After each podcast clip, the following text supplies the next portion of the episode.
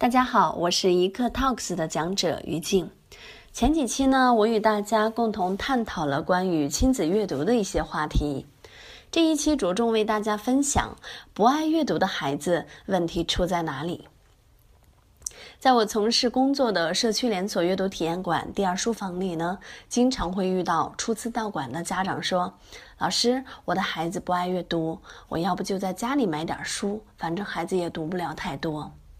有这样的想法其实很正常，因为阅读它并不是一种刚需。尝试亲子阅读，进入亲子阅读并坚持下去，的确是需要理念的。那么，造成孩子不爱阅读的原因是什么呢？难道是有的孩子天生爱听故事，有的不爱听故事吗？并不是这样的。所有的孩子都是爱听故事的，甚至连我们大人也是非常喜欢听故事的。可是，有的孩子身边有经常讲故事给他听的爸爸妈妈，而有的孩子并没有这么幸运，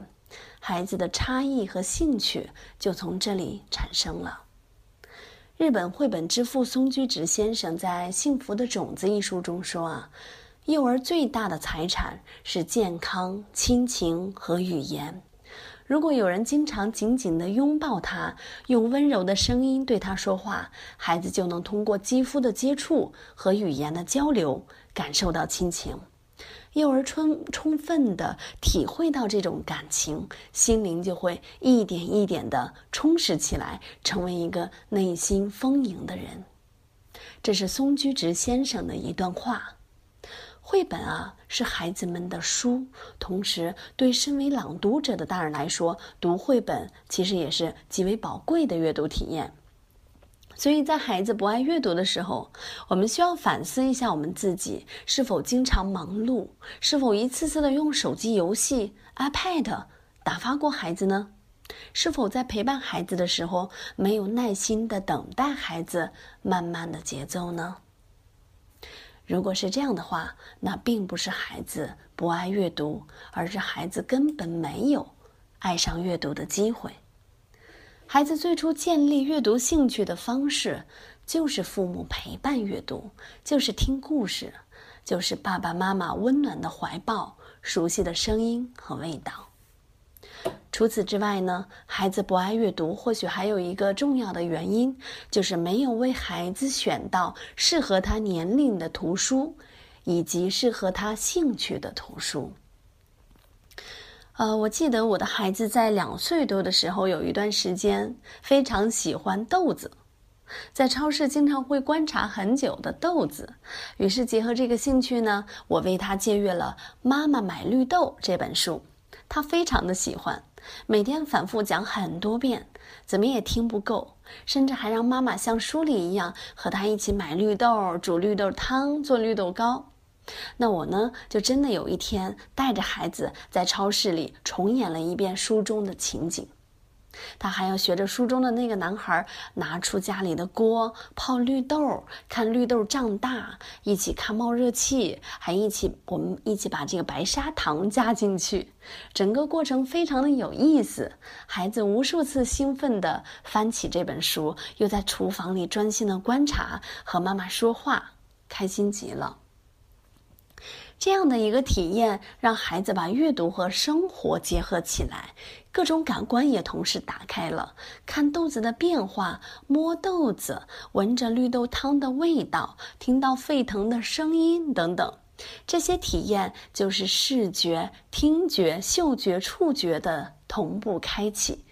对孩子来说呢，阅读就是一件非常享受的事情。阅读也是一件亲切的、可以走进生活的事情。再比如说呢，秋天的时候，我们一起阅读《落叶跳舞》，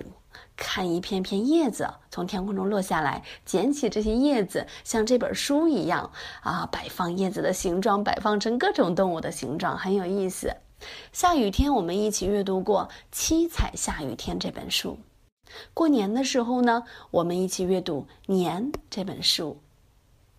像《七彩下雨天》那本书，我想到啊，我回忆起我们在阅读的时候，还想象着啊，天空中有各种颜色的雨滴落下来。在孩子喜欢画画的那个阶段，我为他借阅了《蜡笔小黑》这样一本书，每一天我们都要看，每一天都要画《蜡笔小黑》里面的一幅画，非常的沉迷于其中。像这样的，根据孩子兴趣爱好选择相应主题的图书去阅读，以及呼应时节的这种应景阅读，我相信只要我们爸爸妈妈用心一些，没有孩子会不喜欢阅读。所以我并不是特别建议家长们捧着一份所谓的书单来为孩子找书，而是要观察孩子，尊重孩子，以孩子的生活体验和兴趣爱好，甚至敏感期为基础来为孩子选书，将主动权交给孩子。阅读呢，一定要与孩子的生命经验相联系、相结合，脱离了生活，也就脱离了阅读的趣味。所以呢，以上我举的这些例子，像这样的阅读和陪伴，不仅有趣，而且很有意义。它的意义就在于，我们尊重了孩子的心智发展规律和兴趣发展。我们借助亲子阅读的时光和孩子的共同体验更多了，更加能够接近孩子的内心。还有一个同样重要的方面，就是孩子良好的阅读体验能够激发他语言表达的兴趣。一次次这样的阅读，带来一次次大量语言表达对话的机会。不要忘记，语言就是智力的象征。这几方面的意义呢，从长远来说，是构建孩子完整心智以及丰富体验的重要的因素。所以在成长过程中，让孩子听到丰富的词汇，感受到语言背后的情感和温度，真的非常的重要。正如松居直先生说的：“母亲不断的和婴儿沟通时，婴儿一定能感受到母亲的心情，亲子之间就产生了交流。这正是人类的语言，是最能代表人性的语言。人就是要以人类的情感来养育，才能成为真正的人。”这是松居直老先生的一段话，我觉得讲的非常的好。图画书的内容啊，我们说是可以不断的激发对话，在对话中进行心灵的沟通，正是让孩子接触图画书书的最重要的目的。换句话说呢，以图画书为媒介，帮助我们大人和幼儿心灵相通，才是给孩子看图画书的意义所在。所以，图画书可以说是大人与幼儿进行心灵沟通的一个场所，在心灵互通的情形下所交流的语言，才是富有滋养的人类的语言。而图画书就是为孩子创造机会，使他们在成长之路上常常体验这种语言。基于这样的一个观点呢，讲故事者投入的感情，对于孩子来说是非常有意义的。甚至可以说，在亲子阅读的早期阶段呢，也就是建立对书的兴趣与感情的这样一个阶段，讲图画书的人能够决定图画书的最终价值。我常常在我带领的父母沙龙上对家长朋友们说：没有白白投入的情感，那些温馨的故事时光中融入的感情和爱，都会生根发芽。成为一个孩子精神发育的最好的，也是最珍贵的养料。除此之外呢，我们家长容易走的一个误区，就是在亲子阅读中，抱着太多的功利心，太多的目的。很多的家长不仅在陪伴阅读的时候不那么耐心，不那么愿意等待孩子的节奏，而且还向孩子的阅读时光索取回报。比如讲故事前就已经跟孩子约定说：“哦，好好听哦，讲完故事呢，妈妈就要问你几个问题了。”然后孩子带着一份探索某个问题的心情开始听故事。听完了，妈妈的问题就来了：“哎，告诉妈妈，蓝色在哪里呀？小猪有几只啊？我们来数一数。哦，这个珍妮为什么会失去朋友啊？以后你要怎么做呢？”孩子就一五一十的回答完毕。换来妈妈一句：“啊，真乖，宝宝真是个好孩子。”啊，我想说的是呢，千万不要拿评价、奖励来换取孩子的配合，换取自己内心感觉哦，孩子学到了很多知识的这种充实感。绘本、图画书并不是拿来教给孩子知识的，它是用来丰富孩子体验、充盈孩子内心、建立亲子感情的重要媒介。它所包含的知识、传达的道理，都会在这样一个过程中，慢慢的进入孩子的内心，储藏在孩子的记忆里、感受里，成为一个孩子丰厚的精神底色。这是无用之大用，我们千万不要把绘本用小了。所以在亲子阅读中呢，把孩子的欢乐体验放在第一位，跟着孩子的节奏，留给孩子体会与想象的空间，而不要塞满各种问题与要求。我们说阅读是一件轻松的事儿，或者说只有在轻松、快乐、舒适的感觉中才会喜欢上阅读。大人小孩莫不如此，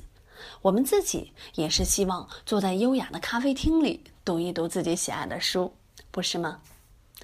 对，在我们。在我从事工作的第二书房里呢，我们就用心营造了非常好的阅读环境，用好环境、好图书、好活动、好榜样来服务社区周边的孩子们。在这里面，我们看到了一个个不爱阅读的孩子爱上了阅读，一个个家长在我们父母学堂里成长为育儿达人，更加懂得如何陪伴孩子，如何爱孩子。所以，您的家里呢，如果有非常好的阅读环境，孩子就很幸运的有一个第一书房。如果您的家里没有这样的环境呢，不妨带孩子到像第二书房一样的优质的阅读体验馆，来帮助孩子建立良好的阅读氛围、阅读兴趣和阅读社交。这也是我们父母可以送给孩子最好的童年的礼物。